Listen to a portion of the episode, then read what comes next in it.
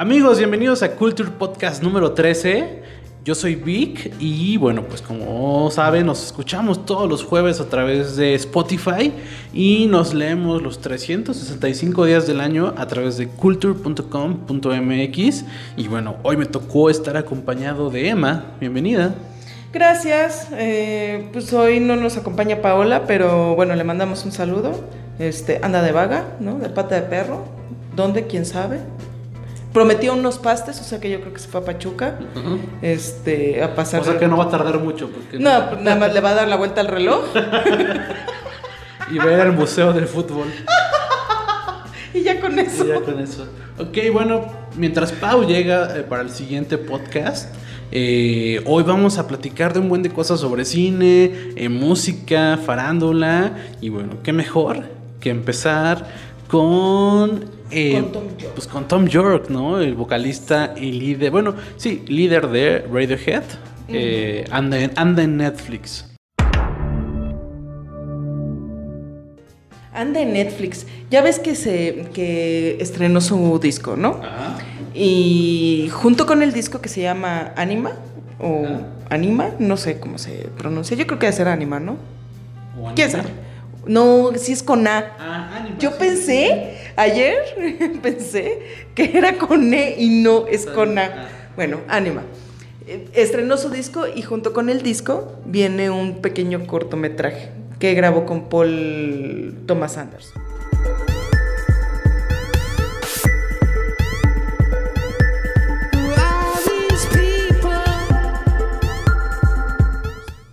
El Coti yo lo amo, al director. La, semana pasada incluso hablamos de esta película de Adam Sandler que se llama Punch Strong Club, que dijimos es completamente anti-Sandler, anti-Adam Sandler y por eso yo creo que a nadie le gusta. y, pues sí, ¿no? Se nota ahí la, mano del, director. Una de mis películas, por ejemplo, favoritas es The Master, ¿no? Que también es de él. Y ahora hace este cortometraje con Tom York y eh, básicamente es danza. Toda la historia es una historia corta de este chico conoce a chica, chico se enamora de chica, este chico pierde chica, chico busca chica, ¿no? Así, ¿no? Ya sabes. Esa historia, pero eh, a través de la danza.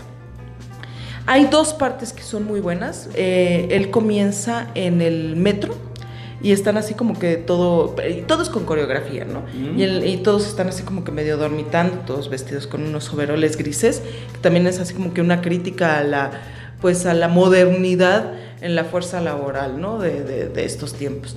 Me recordó un poquito de tiempos modernos de Chaplin, pero eh, están todos ahí en el metro y están ahí como que medio dormitando. Y él cruza miradas con una mujer que es esta actriz italiana que por más que intento hacer bien coda, porque no me acuerdo de su nombre, que es pareja de, Tom York, de hecho.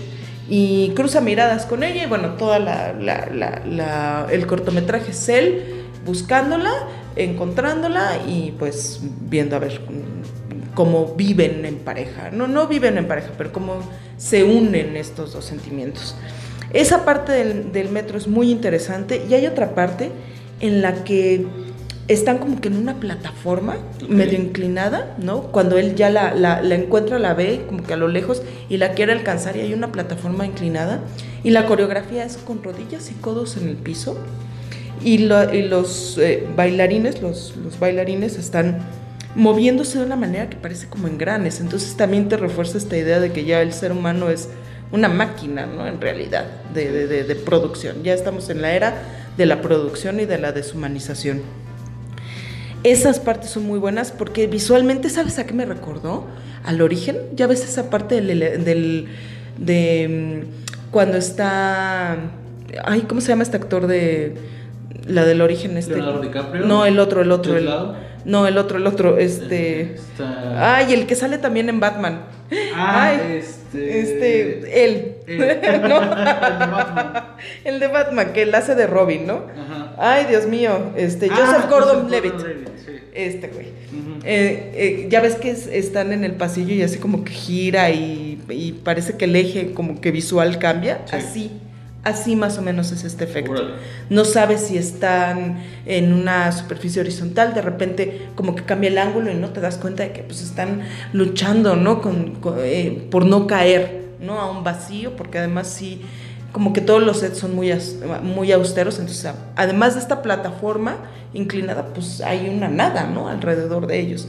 Entonces es, es, padrísimo. Son 15 minutos bien invertidos. 15 minutos de tu vida bien invertidos. ¿Es a color o en blanco y negro? Porque mientras me lo decías, me lo imaginé en blanco y negro. Igual y no. No, es a color. Es a color. Esta parte, como. Y es más, parece mucho como un sueño, ¿eh? Porque él vuela y cosas así, ¿no? Entonces sí parece como un sueño y, es más, creo que hasta sí te lo refuerzan al final del corto, que sí, pues todo ha sido un sueño, ¿no? Pero hay mucho colores, hay mucha psicodelia, ¿no? ¿Tom York eh, sale o nada más pone la música? No, es él. ¿Es él? Él es el protagonista. Ah, con su esposa. Con su esposa.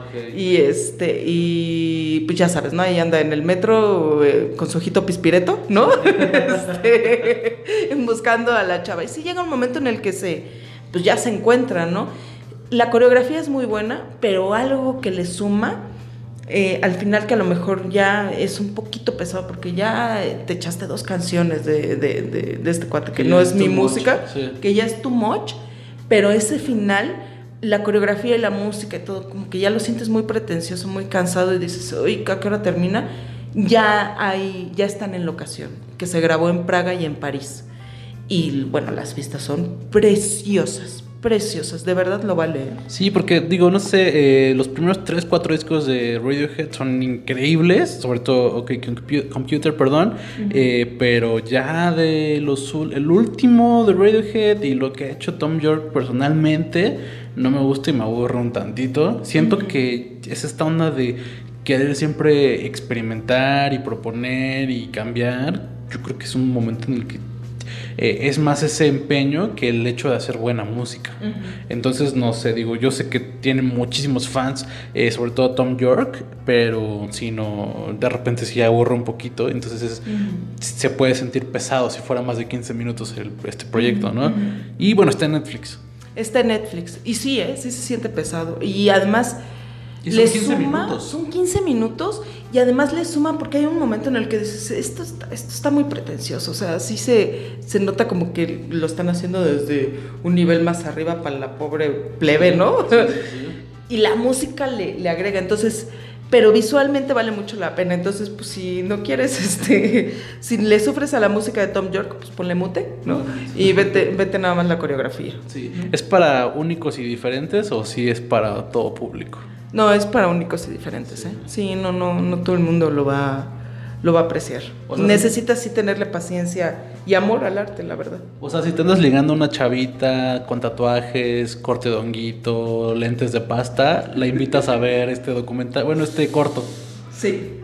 Sí. Si no, no. Sí, si no, no. sí, no, no, no, no, no, Si la conociste en Tinder y eso y le dices, ay, te invito a Netflix and chill, no le pongas esta, ponle otra cosa. Ok. Ajá. Ok, y bueno, eh, justo hablando de esto, eh, es algo que siento que no aparece en el feed normal de, de, Netflix porque siempre te recomiendan que tu Dark, Stranger Things, que Marvel, que Toy Story ahorita, ¿no? Que está full, que yo creo que de, eso se pagaron las suscripciones de este mes de Netflix, pero este deberíamos recomendar, ¿no? Las joyas ocultas de Netflix, lo que lo que no aparece en el feed y de repente no sabes ni qué está y nunca terminas viendo, ¿no? Y fíjate que a mí me pasa luego mucho eso, que veo el mismo título y digo, "Ay, está como me lo han recomendado", me sale en la lista de sus suspenso, en las recomendaciones para, para Emma, en no sé qué.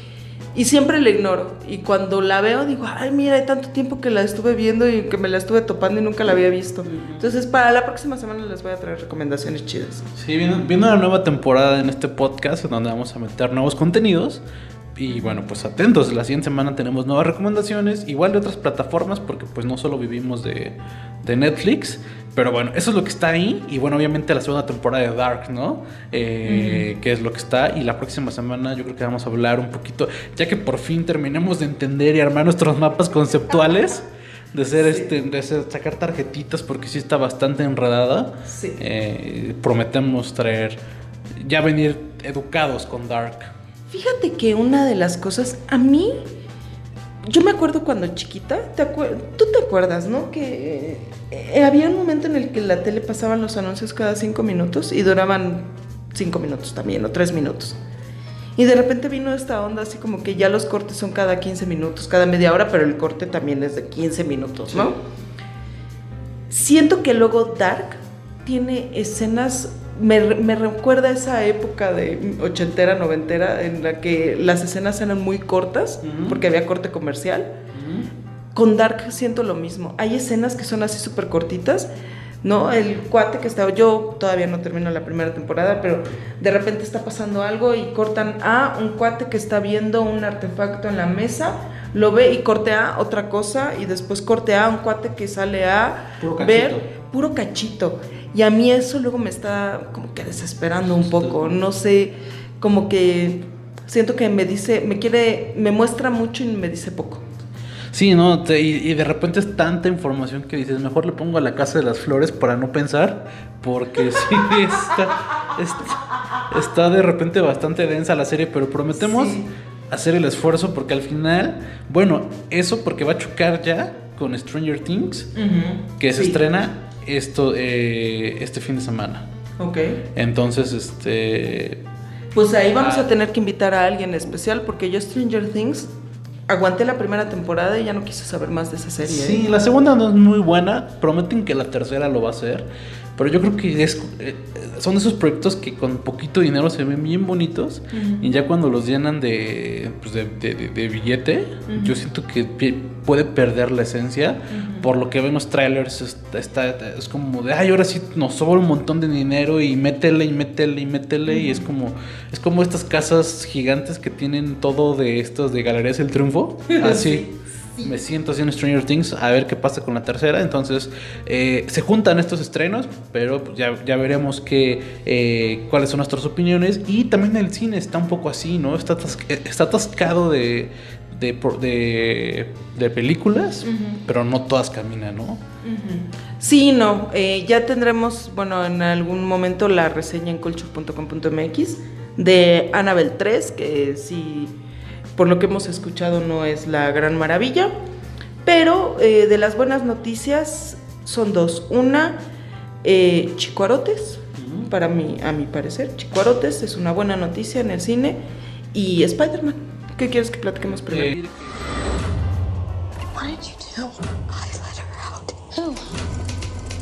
Annabelle. I'm sorry. What else did you touch?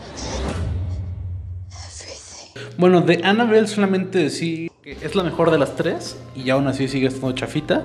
No tiene, no tiene mucho sus, no tiene, es la típica historia, es como de, eh, es como la gente esta que, la, típica sienta que a fuerza se meten al panteón a las 2 de la mañana a jugar la Ouija para que se presente el demonio y cuando se presenta es, ¿por qué nos pasó esto?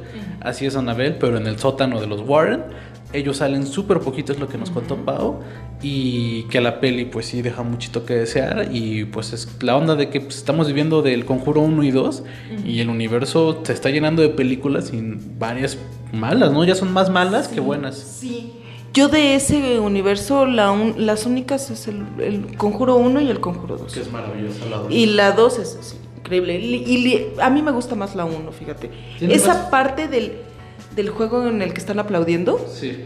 Dios, nunca me había yo asustado tanto con algo como con esa parte. Y eso que es de hace 5 o 6 años, esa, o sea, y seguimos con esa, sigue siendo un referente a esa película. A mí lo que me encanta son es cómo te hace sentir seguro la película cuando es de día. Cuando es de día que están arreglando la casa, que están en familias, como que son respiros que se sienten bien padre y aunque la escena sea la más X, la sientes tan padre.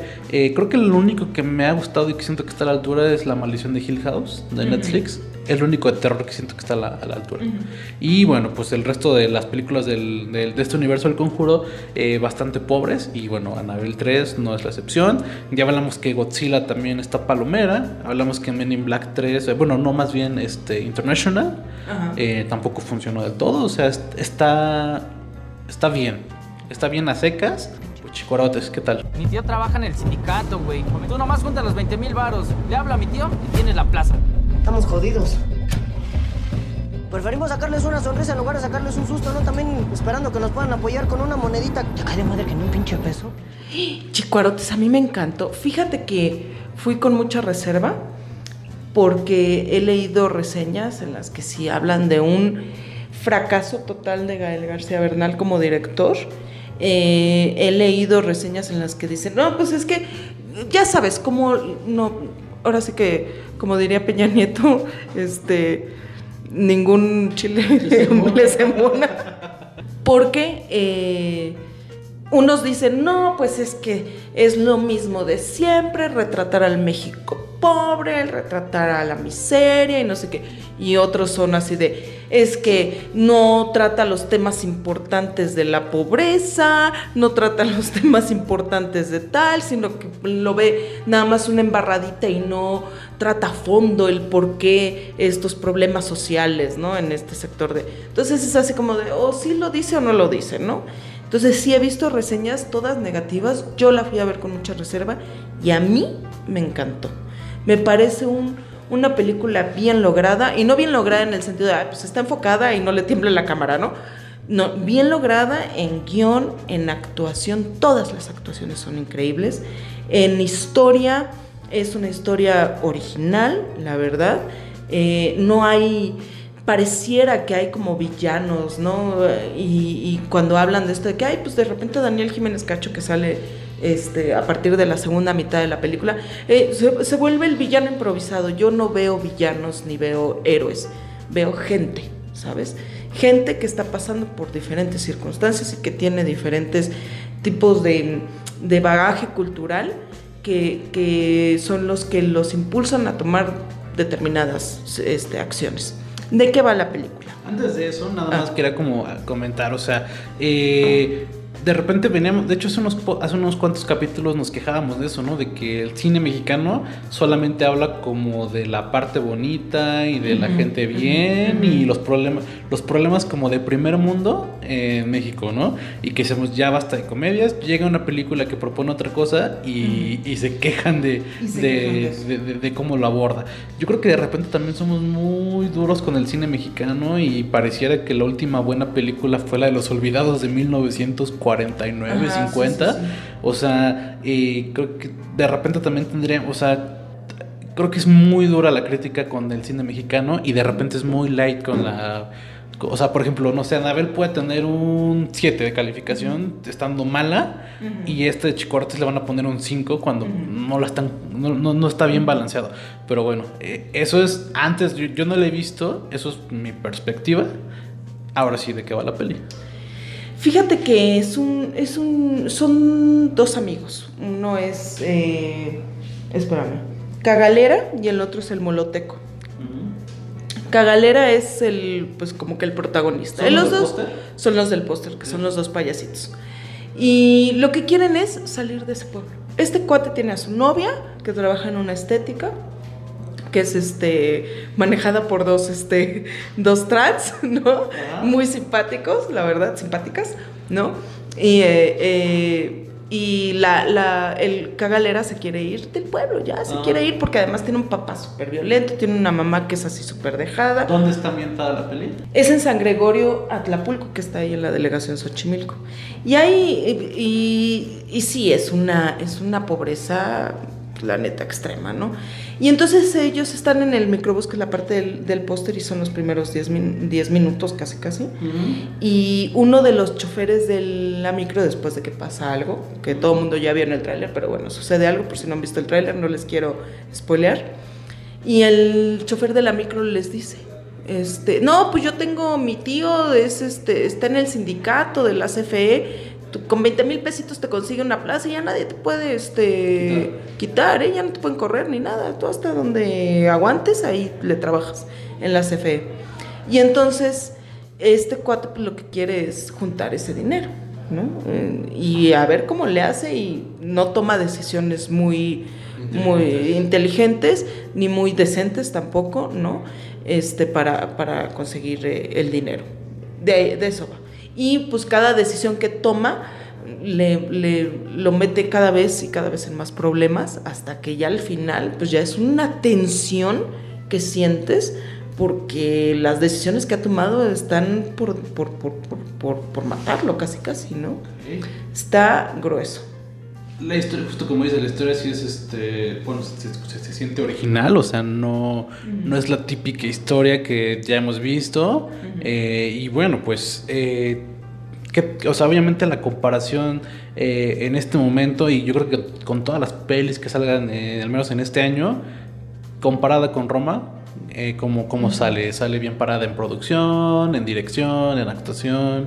Fíjate que en dirección yo la veo muy bien. Eh, la fotografía es espectacular, está muy bien iluminada. Eh, eh, en dirección toma decisiones arriesgadas. Hay un entierro, por ejemplo, en algún, en- como a media película hay un entierro de un personaje que nunca conocemos, ¿no? Pero hay un momento en el que la cámara está en una posición bastante original, fíjate, en el entierro. Y dices, mira, esto me gustó, me gustó lo que, cómo está jugando con los ángulos, con, con las personas, eh, todo, cumple con todo. Pero Roma es una obra maestra. Entonces, yo si a Roma lo califico con 9.5, a esta sí yo le doy un 8.8, ¿no? Por ejemplo, 8.7 de calificación. O en Roma eh, va a ser muy difícil ahorita que, que lo pueda superar algo, pero, pero es muy buena película, Chicorotes. Muy buena. Sí, y el problema, ¿sabes qué? Con Roma, que la película se vuelve mejor cuando la recuerdas. O sea, yo recuerdo que cuando la vi, son, dura más de dos horas y en algunos momentos sí la sentí pesada, incluso cuando la platicamos, eh, yo criticaba, o sea, sabemos que todo lo que es valores de producción no había, no había forma de, de, de criticarla e incluso nosotros pensábamos que iba a ganar todos los Oscars eh, relacionados a ese punto. El problema de repente era justo eh, el cómo avanzaba la historia, las actuaciones y demás. Pero cuando la recuerdas se siente mejor que cuando la viste. Ese va a ser un problema para superarla. Pero bueno, yo al final celebro que ya yo decía, o sea, quisiera ver películas en cines comerciales mexicanas que no sean de comedia. Aquí está. Y también celebro que esté en un montón de salas y en varios horarios. No a las 11 de la noche, ¿no? Sí. Sí, y en cines, no, porque luego también es o en Cineteca o en universidad o en Reforma. Y ya. Y las y estos cines de arte, ¿no? Casas de arte y demás. No, no, no. Yo en, por donde vivo está en tres cines, cuatro cines. En la misma zona está en cuatro cines y está En varios horarios. y en, va- en varios horarios, o sea, está a las 4 de la tarde, a las 7, a las 6, a las 9, a las 11, o sea, está bien, bien. A mí me dio mucho gusto, ¿eh? Y es de lo más rescatable, ¿no? Bueno, eso y Spider-Man que se estrena en unas horas. I didn't think I was gonna have to save the world this summer. What do you want, Peter? I want to go back on my trip with the girl I really like and tell her how I feel. MJ, I I'm Spider-Man. Sí. Hoy a, hoy a la medianoche, eh, el fin de la, de la fase 3 del, del, del MCU llega a su fin con Spider-Man Far From Home. ¿Qué tal? ¿Cómo la ves? ¿Cómo sientes que esté?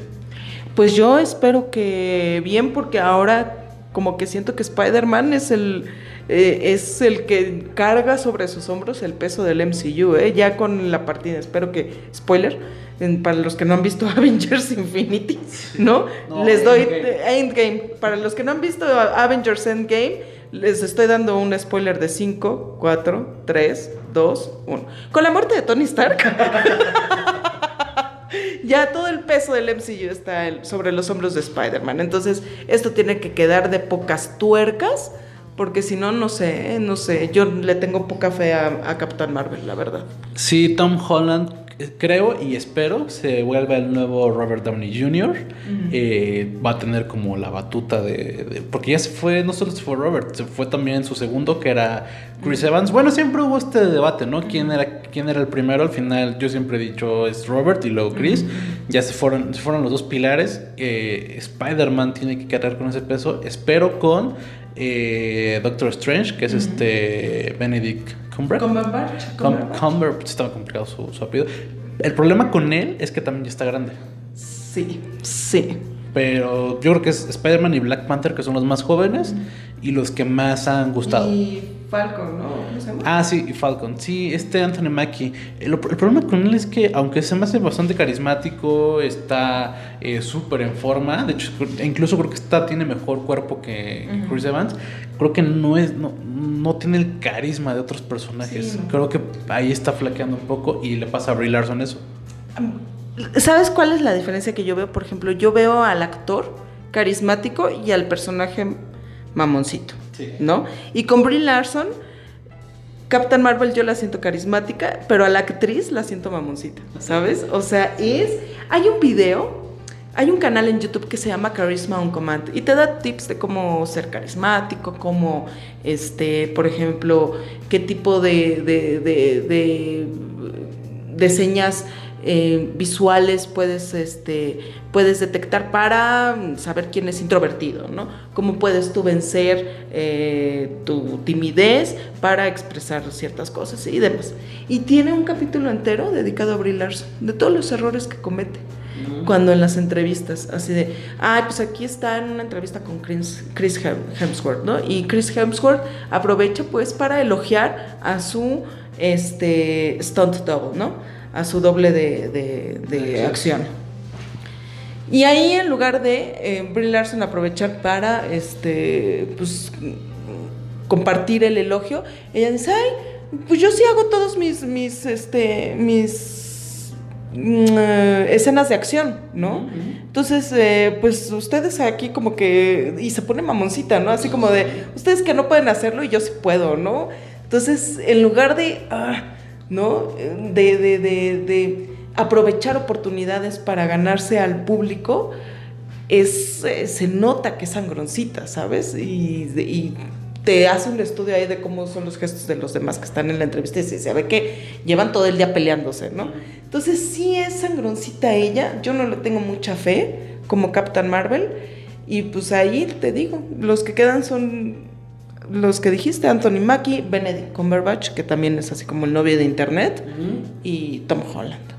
Tom Holland nada más. Eh, Brie Larson obviamente la van a seguir poniendo porque eh, tiene firmado contrato para algunas películas más, que es Captain Marvel 2 y a lo mejor un par de cameos en otras películas. Eh, igual también, aparte de, de toda esta, esta onda que es personal en, en el caso de esta actriz, eh, creo que también Captain Marvel, la película, no es muy buena. A mí se me hace muy básica.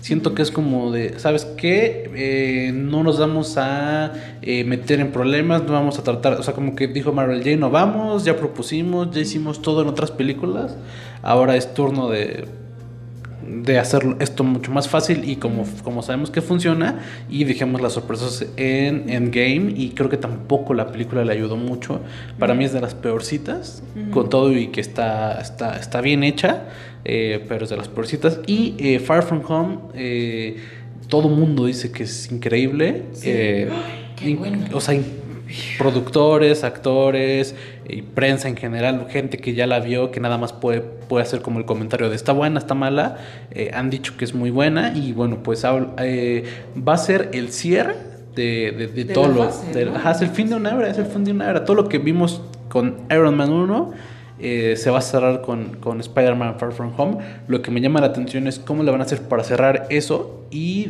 y a la par dejar un puente abierto para que se cree un... Es que ya no, creo que ya no va a ser fase 4. Podría ser más bien un, no un nuevo universo, sino más bien un nuevo arco argumental en el que cuenten nuevas historias, pero obviamente basándose en el legado que están dejando estos, estos 10 años y bueno, el montón de actores que están diciendo adiós a esta franquicia, que creo que el único que regresa es este Chris Hemsworth, que es Thor. Eh, Black Widow tiene una película más que va a ser precuela, más bien va a ser también como nada más para, re- para, Para para resanar como ciertas este, fisuras que haya quedado en la pared de Avengers. Y bueno, también este eh, Jeremy Renner, que es este Hawkeye. Creo que va a salir en, en- en Black Widow, todavía no está confirmado, pero bueno, mientras tanto él ya es cantante, sacó su canción. No es cierto. Sí. Renner. Sí, si quieres la escuchamos un ratito.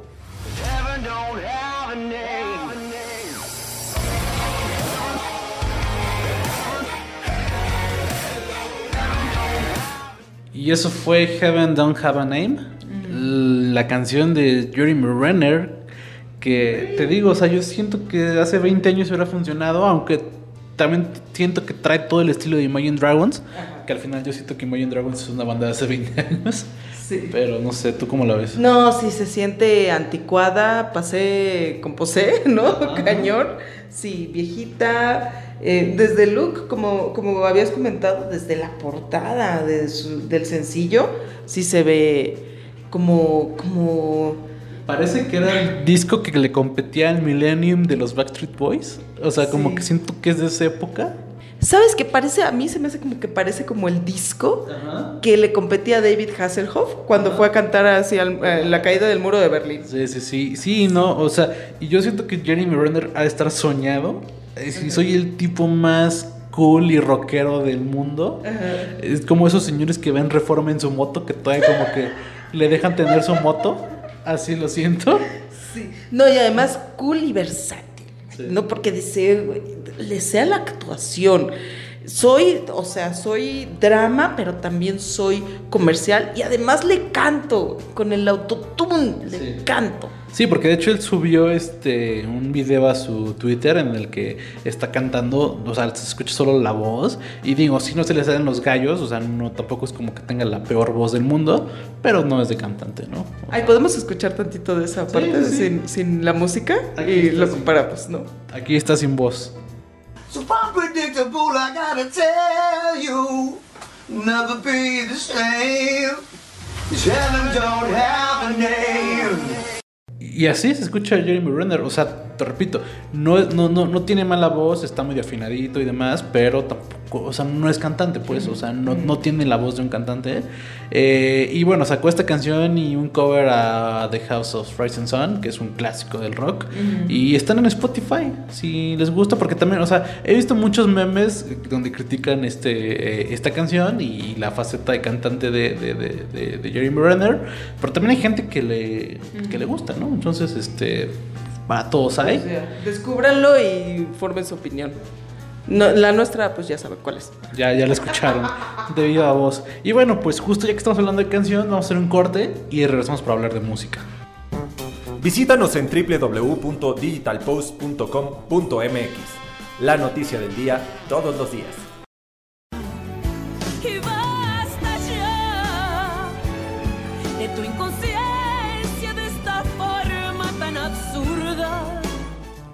Regresamos a Culture Podcast número 13. Y bueno, ya, ya que hablamos de Jeremy Renner, otro lanzamiento es nada más y nada menos, y aunque usted no lo crea, eh, de The Big Señora, The Queen of the Banda, The Queen of the Banda. la única Irrepetible. e irrepetible Jenny Rivera, por primera vez en este podcast. ¿Por qué estamos hablando de ella? Fíjate que sacó un sencillo, aunque no lo creas. Seis años, cinco años, seis años de, de su muerte. ¿Cuándo murió? No, ya va para seis. Ya va para seis. Sí, en noviembre de este año son seis años. Y eh, eh, salió un, un nuevo sencillo. No, no, no, bueno. Se. Que tu adiós me ha hecho más fuerte, que ya no eres importante, que camino hacia... corrió como la pólvora. Fíjate, ahora estamos. Se, se estrenó el martes. Ahorita que estamos a jueves, Ajá. más o menos ya pasó los 5 millones de vistas. Cinco Su video. millones. 5 millones de vistas Órale. en YouTube. La canción. Vete a saber cuántas reproducciones tenga en Spotify. Ajá. O en. Ah, yo pensé cuántas reproducciones su familia ha hecho para, que, para contabilizar. No, pero pues imagínate, ¿no? Porque además mucho, el, lo, lo increíble de esto es que sí están entrando para escuchar la canción. Ajá. Porque, por ejemplo, hay uno en su canal de Bebo. Ajá. Está, porque tiene la versión en banda y la versión en mariachi. Hay una que nada más es la imagen, así como que de ella, de Jenny Rivera, y no, no es un videoclip ni nada, ¿no? Y tiene casi medio millón de, de vistas. O sea, la familia dijo, si la vamos a explotar, vamos a explotarla bien con, Bien, dos, así. con dos versiones. ¿Cómo ves? Y viene un disco. Pues no sé. Sí. Sí, viene un disco. Viene un disco. Cuéntanos. Eh, la, la- historia es, bueno, antes de, de- de que diga por qué siento que tiene muchas reproducciones, la historia es Juan Rivera, que es hermano de, el hermano menos famoso de, de Jenny Rivera, eh, eh, encontró un disco duro eh, en, el, en el estudio de, de- de, pues, de Jenny y eh, se encontró las sesiones de grabación de esta, de esta canción que le pusieron Aparentemente bien. aparentemente bien. Yo sigo sin entender muy bien porque me parece que como que le habían puesto, ¿sabes? Como cuando le pones a tu trabajo de la escuela así de final, final y todo esto. siento que le habían puesto aparentemente bien al- a, la, a la sesión y ya se le quedó el nombre. No, no, no, pero sí la canción sí, Sí, se, llama llama, sí tiene, Pero es que- habla de que, de que parece que por fuera, o sea, que por fuera me veas este, feliz y eso, pues es porque estoy aparentemente bien, pero en realidad por dentro me estoy cayendo a pedazos. Pero ¿no? de hecho, o sea, tío, Juan Rivera dice como que le llamó la atención ese nombre y dijo, ¿por qué? Y, o sea, ¿por qué está bien? Aparentemente bien y ya lo escuchó y se dio cuenta que Era una eh, que era una canción y por arte de magia encontró más canciones que dejó gra- grabadas. Entonces, este, pues van a sacar un disco y este es el primer sencillo al que le han metido mucho punch porque el video, el video está entre homenaje y a mí se me hace un poco, eh, o sea, empieza en el lugar donde se murió, en la sierra esta donde se murió. No sé si sea de sea como grosero o sea un homenaje, o sea, no sé cómo tomarlo. Y de repente pues nace una mariposa que como que van a entender que de donde se murió nace una mariposa porque siempre como que ella nace la leyenda. ella, no, y, y ella siempre se identificó con las mariposas, es lo que dicen. Entonces, eh, pasa por, o sea, en el video está súper mal actuado, por, por supuesto, muy mal actuado, y son varios casos. Eh, el de una, eh, son casos muy tristes, ¿no? El de una niña que tiene como pues, leu- leucemia o cáncer, algo, algo por el estilo, y está como en una clínica y como que pues se llena de esperanza. Está una chavita que pues está embarazada y no sabe qué Al ver a la hacer. mariposa, ¿no? Porque Ajá. además todo, todo son escenarios tristes, pero como va la mariposa tocando con su magia su música, ¿no? Todo. Slash, Gracias a ella, ¿no? A la big señora, Sí. como que todo se ilumina, ¿no? Sí, y este, el, el único que sí se ve terrible, bueno, más terrible que los otros, es el de la boda, porque la chava se está riendo en todo momento. O sea, como que está pensando, no, ya, ya valiste, Yalitza, ya voy yo. Este, en todo momento se Oscar, está- ahí te voy. en todo momento se está riendo. Y bueno, al final entran como. Ah, y, y- y se ven varias este, eh, tomas como de objetos de Jenny Rivera. Esto porque, como también es- está en el marco de los 50 años que hubiera cumplido, van a hacer un museo, ¿tú crees? El museo de Jenny Rivera. En serio. Ajá, y va a estar abierto al público. De hecho, hay unas dinámicas para que la gente vaya, o sea, como que tengan la experiencia VIP para ser los primeros. Entonces, haz de cuenta que pues, sí es como el museo de cualquier cantante famoso, pero aquí vas a ir a ver que los vestidos y los zapatos que usó en vida Jenny Rivera. O sea, es- la verdad sí es todo un fenómeno. O sea, joven espectador, si no, no está familiarizado con, con Jenny Rivera, o sea, realmente sí es todo un fenómeno. Es todo un fenómeno. de- Y sale ella en el video, ¿eh? En holograma, sí, esa, esa parte sí está, o sea, como que el holograma está medio X, pero como el, el haber logrado estas escenas, o sea, sí, sí, creo que es de lo más rescatable del video. Y la otra cosa rescatable es que sale toda la familia. Sale Chiquis, los papás, los hermanos, este, los hijos, entonces... La cuñada Belinda. La cuñada, ah no bueno, Belinda, no, estaba, estaba, estaba detrás de cámaras.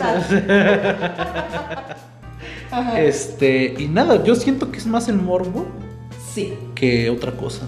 Sí, sí, sí, sí. Lo que es, lo que es este tipo de, de, de artistas que mueren repentinamente, ya sea por un accidente, ya sea por ejemplo el caso de Selena, por un asesinato, una vieja loca, siempre se vuelven, se vuelven esas leyendas de, de, ¿cómo se llama? De, pues, del morbillo, ¿no? De, que luego se- yo siento que su fama se dispara más después de su muerte Sí. que antes. En el caso de Selena, yo creo que siento un poquito más, o sea, aunque era la reina del Tex-Mex o lo que tú quieras, en México no se le conocía tanto, ¿no? Mm. Había aparecido ahí como que de extra en. ¿Cómo se llama? En esta novela de. Mi trailer, ¿cómo se llamaba? De Eric Estrada. Dos mujeres, un Dos camino. mujeres, un camino. Salió ella, salió Selena en esa novela Dato curioso. dato curioso. Pero pues la mataron y ya fue así como de Dios, o sea, el mundo entero pues la lloró, ¿no? Pues, la lloraron en Texas a lo mejor, ¿no? Pero en México pues hasta que no fue la película y se supo que era este, México, me- me- este, México. americana. Que eso fue también lo que ayudó, ¿no? Porque al final fue, ah, bueno, sí es mexicano, entonces sí. Y, y, y sí, digo, lo mismo pasó con Valentín Elizalde. No era nadie, ¿no? No, O sea, pero se murió y, y ahora- entró al club de los entró al club 27. de los 27. Ahí con, con, con Amy Winehouse y, Y con Kurt Jim- Cobain. Kurt Cobain, Jim Morrison.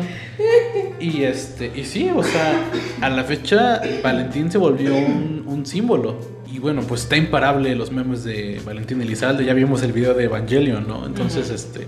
eh, me parece que así, así pasó con Jenny Rivera en el. Bueno, más bien, lo que pasó con ella, creo, es que es el morbo también de todos los mitos que han nacido. Porque está que entre que la mataron, entre que fue un accidente, Entre que qué onda. entre la simbología que la gente ha encontrado según en el concierto de la Arena Monterrey. O sea, Sí, porque hasta que el escenario estaba con forma de cruz y no sé qué, ¿no? Sí, y donde está yo, que según está llorando en una canción, porque según ella sabía que se iba a morir. Está este video que si ustedes buscan este, en YouTube, eh, al final de una canción alguien del público le grita, hoy la matan. Entonces, este, toda, toda, estas, todo, toda esta mitología que ha nacido también le genera mucho morbo a la gente, ¿no? Sí, Entonces, pues de ahí viene un poco este, de todo este impacto. Y bueno, al final, Jenny Rivera es una marca, es una empresa y la, y pues la familia, de hecho, se han peleado. Se han peleado por ver quién tiene más peso en esta, eh, en esta empresa, por así llamarlo, y quién se queda con los derechos. De hecho, por eso hay dos series de televisión, porque haz de cuenta que una serie la produce parte de la familia y la otra la otra mitad. Entonces ha sido bastante complicado todo este asunto de, de, de quién se queda con los derechos. Y bueno, pues ahorita me parece que se aliaron para sacar este disco, que pues obviamente va a vender como pan caliente. Porque uno, la gente por morbo lo va a escuchar. Y dos, pues al final los fans. O sea, Jenny Rivera eh, es casi lo mismo en todas sus canciones, ¿no? Como que no hay mucha diferencia.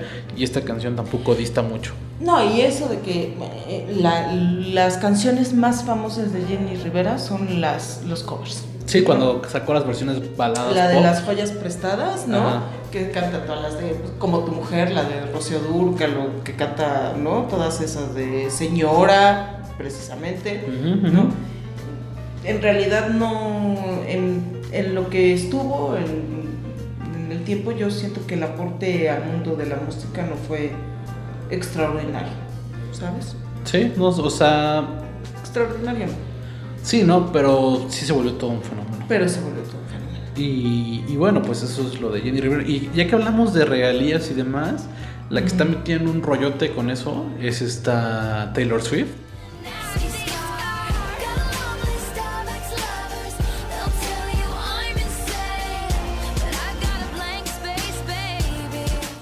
Y es que al parecer el, el que era su productor, eh, en un principio pues se está quedando con, con él, con los derechos de sus primeros seis discos, bueno, de seis de sus discos. Sí, no, y además seis discos de siete que tiene. Entonces, a lo mejor ahorita el séptimo, pues como que medio se está escuchando el, el sencillo, porque es el más reciente, lo más nuevo, y sale Katy Perry en el, en el, ok, Perry, en el, en el video. Pero en realidad todo lo pesado, lo fuerte, lo que la ha hecho famosa está en todo lo demás. Y si ya perdió los derechos de eso, de, canciones como Shake It Off, Blank Space, Red, este 22, eh, We're Never, Never, Never, Never, Never, Gonna Get Back Together, todas esas, la, eh, la colaboración que hizo con Ed Sheeran, ¿qué onda? Sí, ¿no? ¿no? Eh, sí está bastante duro. Se hablaba de varios cientos de millones de dólares, que al final sí lo creo porque, guste o no, Taylor Swift es de las cantantes más famosas a nivel mundial. Sí. Y, y- y bueno, pues ahorita a mí lo que me, lo que me hace ruido es, o sea, por ejemplo, ahora el documental que, que estrenó en Netflix o el que está metiendo en Prime Video, o sea, los derechos, si ya no son de ella, tienen que pagar, o sea, el dinero que le van a pagar a ella por, por, por, por tener esos, esos. Eh, documentales en plataformas, ahora van para su exproductor, o sea...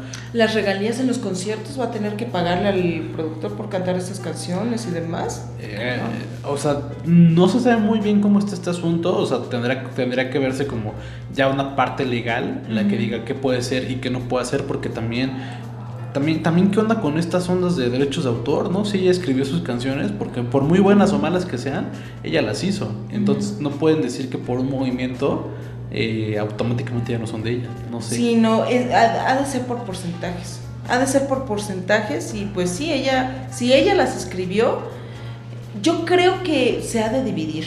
Eh, la, eh, la letra, la música y el producto final, ¿no? La producción final. Y yo creo que la- la- los derechos de la producción final van, van para este productor. Y aunque parece broma, pues es, es algo muy visto en la música. O sea, montones de artistas famosos les ha pasado esto. Ya lo vimos apenas con Rocketman, bueno, con la historia de John, John Lennon. Elton. Elton John, siempre lo confundo. Con la historia de Elton John, eh, al final eso, cuando no era nadie, Ujú. se le hizo fácil. Decir. cederle mucho poder a su manager y porque pensó que iba a ser su pareja. Y este la que de hecho es el de Game of Thrones. Sí, Apenas es vi. Sí, apenas vi. Este Ay, ¿sabes qué otra cosa descubrí en, nada más, qué paréntesis, en, en Rocketman? Que Tom Holland se parece cañón a Jamie Bell. Yo las, el primer momento en el que sale Jamie Bell, que es el amigo eh, que compone, Ajá, con- que escribe las letras, yo veía y decía, ¿cómo se parece este cuate a Tom Holland? A, a Spider-Man. Sí, sí, sí. ¿Verdad? Sí, sí, sí. ¿Verdad que sí? Sí, sí, sí, al principio, Ya. pero bueno. Eh, eso está, eso está aparte. Ya, lapsus brutus. Pero, eh, y así a miles de artistas les ha Sí. pasado. O sea, firman porque pues es como de, eh, no tengo nada, por lo menos voy a tener esto. Y ya cuando ven que su música tiene millones de ingresos, eh, o sea, sí ganas 100 millones de dólares, pero tú firmaste un acuerdo por 40 millones para el productor. ¿Y el productor qué hizo? Nada más que firmar. O sea, bueno, no, el manager. En El este manager, caso, ajá. ajá, y, y- y bueno, eh, también se hizo más alboroto porque pues obviamente este, eh, esta persona es amigo de eh, Justin Bieber, de Justin ¿no? Bieber y de Kanye West. Entonces, este, eh, son dos, bueno, por lo menos Kanye no es este, no es santo de devoción de, de Taylor, entonces se ha vuelto todo. Pero que parece ser después que el Justin Bieber dijo que el mismo Kanye West fue el que le dijo que se disculpara con ella, ¿no? Porque creo que sí le echó pleito así en público. Primero ella, pues ventiló. Ventilóse, ¿no? Ajá. En el Instagram o en Tumblr. en no Tumblr, solo ella. O sea, con 10 años de retraso, pero bueno. Sí. pues sí, agarró su DeLorean, Sí, sí, ¿no? Se regresó 10 añitos y dijo, voy a publicar esto en Tumblr, ¿no? Y pues hubiera aprovechado la máquina del tiempo para no firmar Para la no cláusula. firmar. Pero bueno. Y este. Y el Sí, Justin Bieber le dijo, no, oye, pues tú qué onda, que te le echas encima, mi amigo, mi cuate, mi brother. Y que el Kanye West fue el que le dijo, y que ya sé, se dice Kanye, pero yo le digo Kanye. Pero Kanye West fue el que le dijo, ¿no? Este, pues oye, bájale de, A ver, dude. de crema a tus tacos. Sí, raro. Kanye West eh. es eh, la persona menos. eh, o sea, es la que más te puede sorprender, ¿no? O sea, tú puedes Sí. decir, él va a hacer esto y no. Y no, hace otra cosa. Lo único donde no sorprende es en los precios de su ropa, ¿no? Sí, Sabes que sí, con sus es de- camisetas de 300 dólares. Sabes que siempre va a estar de 200 por arriba, Sí. un pin o lo que sea. lo que sea que Pero a te- mí me impresiona, por ejemplo, de Kanye West, o bueno, Kanye West, eh, el apoyo de, que le ha dado a Donald Trump. Porque ese Kanye West, cuando fue el huracán Katrina, en el maratón, en el teletón que hicieron, y que está parado al lado de Michael Myers, ¿no? Este, sí se llama Mike, Mike Myers, Mike ¿no? Myers. El de el de The Spy Who Shagged Me, ¿no? Ujú. Están parados así en el teletón y este cuate dice, ay, a Bush no le importa la gente negra y por eso nos deja abandonados. Que ese mismo rapero, ¿no? Todo así como que mm, subversivo, ahora está apoyando a la supremacía blanca de Trump, ¿sabes? Sí, no. Diciendo que los negros fueron esclavos por gusto. Ese tipo de cosas, ¿no? ¡Ah! ¡Ah! Kanye debería, o sea, él debería hacer solamente música porque eh, cuando quiere es muy bueno, pero todo lo demás, Sí, no. no. Conoce Business Locker, el sitio especializado en finanzas para millennials y para chavos rucos. Regresamos a Culture Podcast número 13. Ya son 13. Ya son 13, ¿eh? Ya, ya El número, el número de la buena suerte. Se nos está yendo la vida aquí. Sí, sí. Este. De nada. De nada, de nada mundo. No, y, y- y- y bueno, ahora sí que vamos a manejar temporadas y ya mero viene la segunda temporada con un montón de cosas nuevas. Sí. Así que no es por, por hacer el clickbait. ¿Cómo sería el clickbait audi- Ah, auditivo? No sé. Audio bait. Audiobait. No es por hacer audiobait, pero eh, vienen cosas padres. Podbait. Eh, exacto.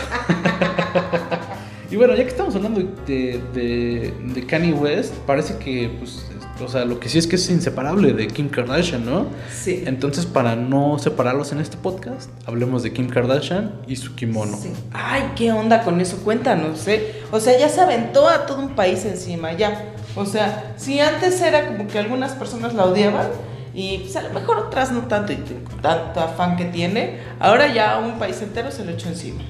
Sí, lo que pasa es que eh, ella cuenta que durante más de un año estuvo trabajando en una nueva línea de ropa femenina, que es en teoría, bueno, más no en teoría, es, es, eh, ropa interior, pero como que te moldea, como tipo faja. Y bueno, pues entonces en esos meses dijo, ah, ¿cómo le pondré? ¿Cómo le pondré? Y pues, se le ocurrió ponerle kimono. Entonces, pues ya sabrás la que cuando la anunció, la que se la armó con la gente eh, de Japón, eh, porque al final es, es la prenda eh, como más emblemática de Japón, es la, es la de gala. La de gala. Exacto, entonces eh, pues sí hubo miles y miles y miles de comentarios en los que la gente le decía, oye, considera cambiarle el nombre, oye, esta es una ofensa para Japón, esta es una ofensa para mi familia, eh, ¿cómo le voy a decir a mis hijos que me casé usando un kimono si tú dices que, es un eh, calzón. que es un calzón? Entonces, este... Hay comentarios en japonés que perdonen ustedes, pero no, no sabemos japonés. Ah. pero supongo que venían groserías. Entonces, este.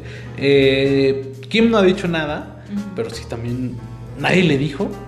O sea, ¿en cuánto, te- ¿cuánto te tardas tú en lanzar una marca, en lanzar un producto y que nadie en todo ese, en todo ese proceso le haya dicho, oye, pero este, nada más acuérdate que el kimono es importante en Japón, ¿eh? Sí, o nadie, o- nadie. Ey, ch, ey, mira para acá. O ¿no? cuando lo publicó que le pusiera restringir en Japón, no sé. Sí. O sea- a lo mejor ahí cuando lanzó su, su Facebook post, ¿no? Ajá. Le puso así de, ay, este, prohibido en Japón. Y tal vez le puso solo en Japón.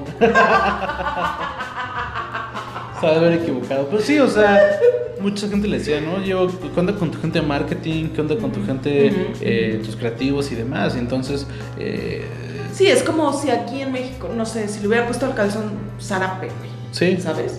sí, sí, ¿No? O en sea, definitiva. no. Eh, o es como, digo, cuando Disney quiso registrar la palabra Día de Muertos para ponerle. Día de Muertos a. Coco. O sea, también es... También es eso, o sea, aquí ya va a ser una marca registrada y entonces en Japón, ¿qué onda? Sí, ¿no? ¿No? O sea, ya te van a O sea, ya co- va a ajá. Te van a cobrar cada vez que te pongas un kimono o no sé. Porque ella es marca de Kim Kardashian. Sí, digo, o sea, Ah, ni siquiera sabemos si está registrada la marca, ¿no? O sea, o sea, ella lanzó su post y dijo, así se llama. Y mira, fíjate, o sea, Kim Kardashian siempre se supera porque ahora sus perfumes que están, que, su, que la botella es el, eh, eh, la, la- ¿cómo se llama? El molde de El su molde de cuerpo, su ¿no? cuerpo. Ajá. O sea, ya no suena tan descabellada esa idea que de hecho se ha acabado la producción. O sea, ha, vuelto a sacar nuevas, este, nuevo tiraje Ajá. porque se acabaron. Se agotó. Sí. Y mira, ¿eh? Y, y te ha de rendir, además, la Sí, botella, porque si es como- así, su cadera y su, su cuerpo, sí te ha de rendir, ¿eh? Sí, pues fácil el año. El año de- fácil.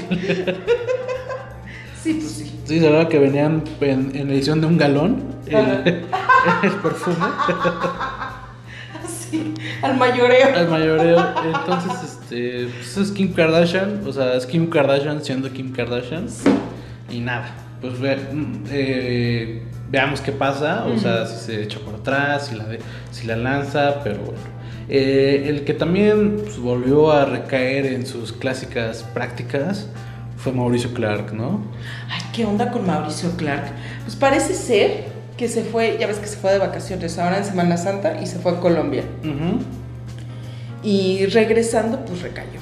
Parece ser que sí se, se divirtió mucho allá y regresando dijo, no, pues a mí sí se me antoja recaer. Y pues, sí, andaba todo perdido y al parecer dicen, dice que estaba en su casa y que al parecer hubo unos paparazzis y le tomaron fotos. Pues ahí hasta eso nadie sabía nada de nada. Pero ¿qué pasa? Que el, el cuate empieza a hablar a un medio con un amigo o algo que es ahí en la redacción de este medio y le dice, oye, fíjate que si tienes el video en el que me estoy drogando, ay, please, no lo publiques, ¿no? y entonces el cuate se ve que estaba cero enterado del... Ah, Entonces, sí. ah, sí, cuéntame, ¿cuándo te drogaste? ¿Y en dónde? ¿Y cómo? ¿Pero de dónde venías? Pero de- ¿No? Ajá. Y pues le, suelta, le saca toda la sopa. En el audio sí se escucha que está mal, o sea, no sé si está borracho, si está drogado. En la primera, hay, como que está dividido en dos, porque llama una vez y cuelga. Y después vuelve a llamar. Y la segunda llamada, sí, pero se, se, se siente que está Hasta las manitas. hasta las manitas. Vamos a escuchar un pedacito de esto. Pero la gente que está en recuperación, hay una fe y una esperanza, güey.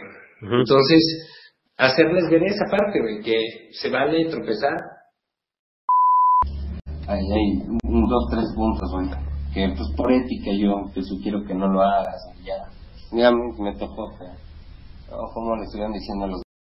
Yo nada más tuve contacto, yo sabemos que yo siempre me drogo solo, güey. Ajá.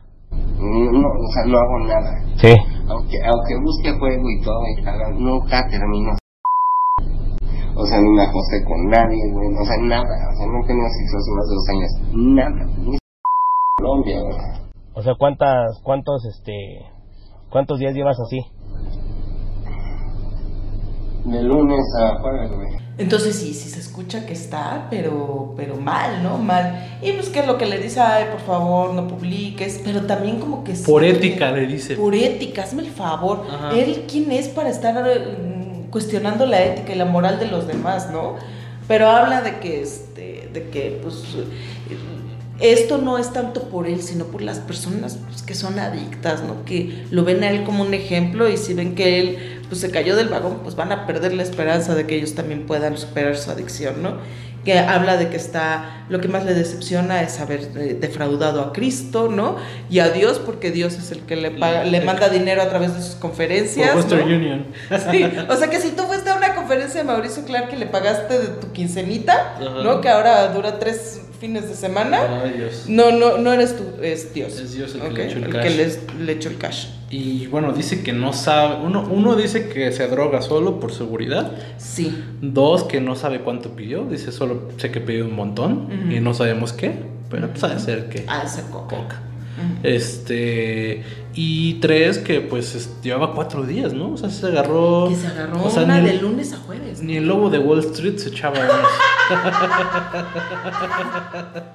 Una hora después. Bueno, el audio eh, dura como 15 minutos. Sí. Si quieren invertirla, ahí está en nuestro sitio. Ahí, ahí eh, pues, está todo el audio, las dos llamadas filtradas. eh, y sí se nota, ¿no? En la primera habla como este. Eh, pues medio normal, y en la otra sí, o sea, solo él se entiende. Y, y- y luego también decía que, que había gente en su cuarto. Sí, y... que escucha la- el saludo de una pared a otra. Que no sé qué, ¿no? Sí, no, sí está bien. es- o, o sea, dice, no, pero, o sea, yo estoy escuchando, pero que ellos no saben que la acústica de acá, acá da. Sí, sí, sí. Ah, Y a mí hasta eso, me ha- esa parte me hizo dudar de que de verdad haya un video fotos. No sé si alucinó a los paparazzi Sí. y nadie lo estaba grabando y nadie lo estaba fotografiando Sí. y pues él solito ya se echó el Se- cabeza. seguro se metió el pie solito y este y, y también algo que me llamó la atención es que decía, o sea, llevo dos años sin acostarme con nadie. Ah, sí, ¿qué onda con eso, eh? O sea, y ahí donde yo digo, o sea, eh, no se ha acostado porque ya no le gusta o porque se está reprimiendo. O sea, es como estar a dieta y decir, o sea, llevo dos años sin echarme una hamburguesa, pero neta se me antoja así, Ujú, o sea. ¿sabes? Entonces, o sea, es, esa onda de que es ex gay. Eso nunca se lo vamos a creer. Y, o sea, no sé, es 2019, o sea, si es gay, o sea, ¿qué? O sea, ¿qué? no pasa nada, ¿no? O sea, no, no, no sé qué. ¿A qué le tiene miedo? Sí, o, o, o- o neta ya se dio cuenta que dijo, oye, ¿sabes qué? Ya no me van a dar chamba en ningún, eh, en ningún eh, canal. ¿Qué hago? Hago conferencias de qué? Pues de lo que era, o sea, o de lo que hago y digo que hacía. Entonces, este, pues no sé. Porque ah, también puede ser que, que se le ha hecho más fácil renunciar al sexo que renunciar a las drogas, ¿no? Ujú. Como vemos, ¿no? Si ya tuvo su recaída de cuatro días. Sí. Este, que a lo mejor se le ha hecho más fácil renunciar al sexo y por eso sí ha podido estar dos años sin tener sexo y de eso habla. O sea, si te checas en, cuando habla no dice, ay, ahora que fue el debate, el gran debate que en, en hoy, no te habla de, ah, yo soy ex drogadicto, ex alcohólico, lo que sea, no, sino soy ex gay, ¿no? Soy ex gay. Gay. Como que eso es lo que se le ha hecho más fácil reprimir. Sí, o sea, sería más creíble si hiciera conferencias sobre salir de adicciones. Que creo que según toca el tema, pero al final lo vende por el hecho de yo ya no soy gay. Entonces, ah, o sea, neta. Ay, no, ya este cuate está, Estamos, está mal. estamos a un podcast de que nos dé pena más que risa todo lo que está haciendo. Sí. Entonces, este, eh, veamos Bueno, qué pasa. de qué comentarios te avientes, ¿no? Sí. Lo que sí sabemos es que Lady Gaga puede entrar al MCU como parte de Guardians of the Galaxy 3. ¿Y quién está ahí? Bradley Cooper. Así van a estar. Sí. Así va a ser el doblaje. Se, va a escu- eh, Ajá, se van a así. escuchar besitos. Justo porque el personaje que haría Lady Gaga, o que está a nada de, de- de hacer, es Laila. Que Laila en los cómics es la pareja de, de De Rocket Rocket Raccoon. Raccoon. Entonces, o sea, ya fueron pareja en Star is Born. Ujú. Puede, está, es 90% seguro que sean pareja en Guardians of the Galaxy. Y. Igual 90% seguro que son pareja en la vida. Sí. Entonces, 100 más 90, 190, que es igual a que creo que está embarazada.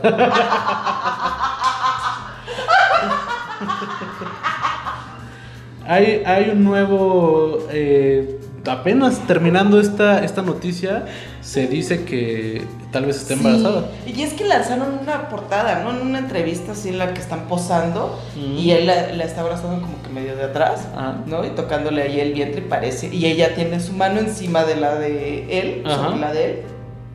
Y pues sí parece como si se estuvieran sobando la panza de embarazo, ¿no? Entonces es así como de, ¡ah! ¡Baby, baby! A Baby is Born. A baby is born, La secuela de Star is Born. dicen. Podría Pero ser. pues luego son esos tabloides que yo siento que eh, toman 150 fotos y la 148 les quedó así como que parece Como- que está embarazada, pero en realidad pues no, se estaban girando, lo que Sí. sea, y pues esa es la que usan para la portada. mientras no esté en la portada de Hola presentando al bebé, Ajá, no lo vamos a creer. no lo vamos a creer. y luego caras, ¿no? Sí, ca- pues es que ahí, ahí presentó su bebé y varias famosas han presentado su bebé. sí, sí. Bueno, entonces Bradley Cooper es el que falta. entonces, este, pues mal timing para, para este Bradley Cooper, porque su película ya nadie habló de lo bien o mal que la dirigió, sino de qué, cuántos besitos le metió. Y ahorita del MCU, en vez de que sea una victoria o de, oye, ya tenemos a Lady Gaga, No, ¿no? no, ya es el chisme. Ya es el chisme. Entonces, Sí, mal momento. Y para los dos, ¿eh? Porque también Lady Gaga pues, fue su gran entrada a Hollywood, ¿no? O sea, sí había hecho cosas en actuación, pero pues para la tele, ¿no? American Horror Story. Pero en realidad, así en los Oscars, ¿no? A los premios en los Oscar. premios Oscar, este, entró pues por la puerta grande y nominada como actriz y nominada en la canción y se ganó lo que, todo lo que tú quieras, esa canción. Y pues ahora todo está manchado porque pues es a lo mejor la razón por la que Bradley Cooper terminó su relación y pues todo el chismarajo de infidelidades, de embarazos, de todo lo que tú quieras. Sí, mal momento para Bradley, Cooper Triste. y Lady Gaga también. Y Sí. también sabes qué fue mal momento. ¿Qué? Mal momento para TV Azteca es de abrir la cartera y comprar la voz. Sí, ¿verdad? O sea, si no se acuerdan, hace unos meses eh, la Sí se voz. le hubieran dado imagen, fíjate. Sí, sí. La voz llegó a, a TV Azteca como un bombo y platillo, todo el mundo hablaba de esto. Oye, ¿quién va a ser el coach? Que si J Balvin, que si... Después del rotundo fracaso de la academia, además. Ah, ¿no? sí, gracias a Adal Ramón. Ah, cierto. Sí, pero pues, yo creo que en parte, un, un 30% sí fue Adal Ramones. Eh, pero sí, se, se especulaba mucho, ¿no? ¿Tú a quién me hubieras metido? Pues a, a gente del momento. Y no, pues que te meten que a Lupillo Rivera, que a Ricardo Montaner en su tercer regreso, Ujú. eh, a Yair. A Yahir, que pues, viene siendo tu Yahir. O sea, no es malo, pero pues tampoco nunca ha sido, ¿no? O sea, Pero no es, no es relevante en el momento. O sea, dime qué gran éxito ahorita escuchas en la radio. Que te subas a la combi y dices, oye, otra vez estoy escuchando la canción de Yahir. no. Nada. No, Jair, Nada. Jair fue los primeros cinco años después de la academia. Ahí sí te compraba que, Ujú. que su alucinado, que la locura y demás. Ahorita nada. Eh, y Belinda, que, o sea, también es cantante, es muy famosa, pero ¿qué canciones ha hecho, no? No, no. Hablábamos de que sigue cantando Ángel, canción que pues, ujú. sacó de morrita. Ah, que por cierto en culture.com.mx tienes, ¿no? Ah, Toda sí, una- la un artículo de toda la evolución de la canción. Una tesis donde doctoral. un- una tesis doctoral eh, en donde este, pues, hablamos de la evolución de Ángel. Entonces, y es chistoso porque desde que tenía ya 12 años la canta y ahorita ya tiene casi 20, bueno, 20 y algo, 28, 27 y la sigue cantando. Pero bueno, eh, Sí, no, y Belinda no ha figurado en nada recientemente más que, bueno, eh, su apoyo a López Obrador, ¿no? y el dueto que sacó ahorita con Los Ángeles Azules. Y que- el dueto, que se viste ahí de que, es- chola y eso. que está pegajosón, pero sí está bien de chile y mole. O sea, es cumbia, es pop, Es regional mexicano con Horacio Palencia y este es reggaetón con Lalo Ebrard, que de hecho tenemos una entrevista con él en Culture. ¿A poco? Sí, la hizo Coman.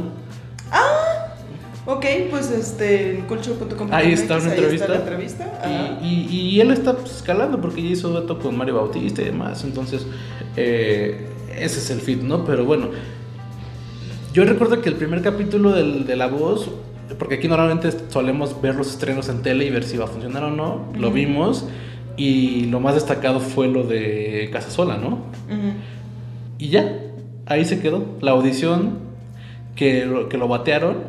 Sí, sí es cierto. ¿Te acordabas? O sea, me acordaba Así de relevante fue la voz durante sus 3, 4 meses que estuvo al aire. Nada. Bueno, y la chava esta que cantó una canción de Jenny Rivera y Lupillo Rivera lloró, ¿no? Ah, fíjate que ahí sí no te manejo esa noticia. O sea, así. así. Fue lo único que, o sea, yo fueron los dos momentos que vi de, de, de la voz, eso de cuando batearon a Casasola en las, en las audiciones. En el primer capítulo.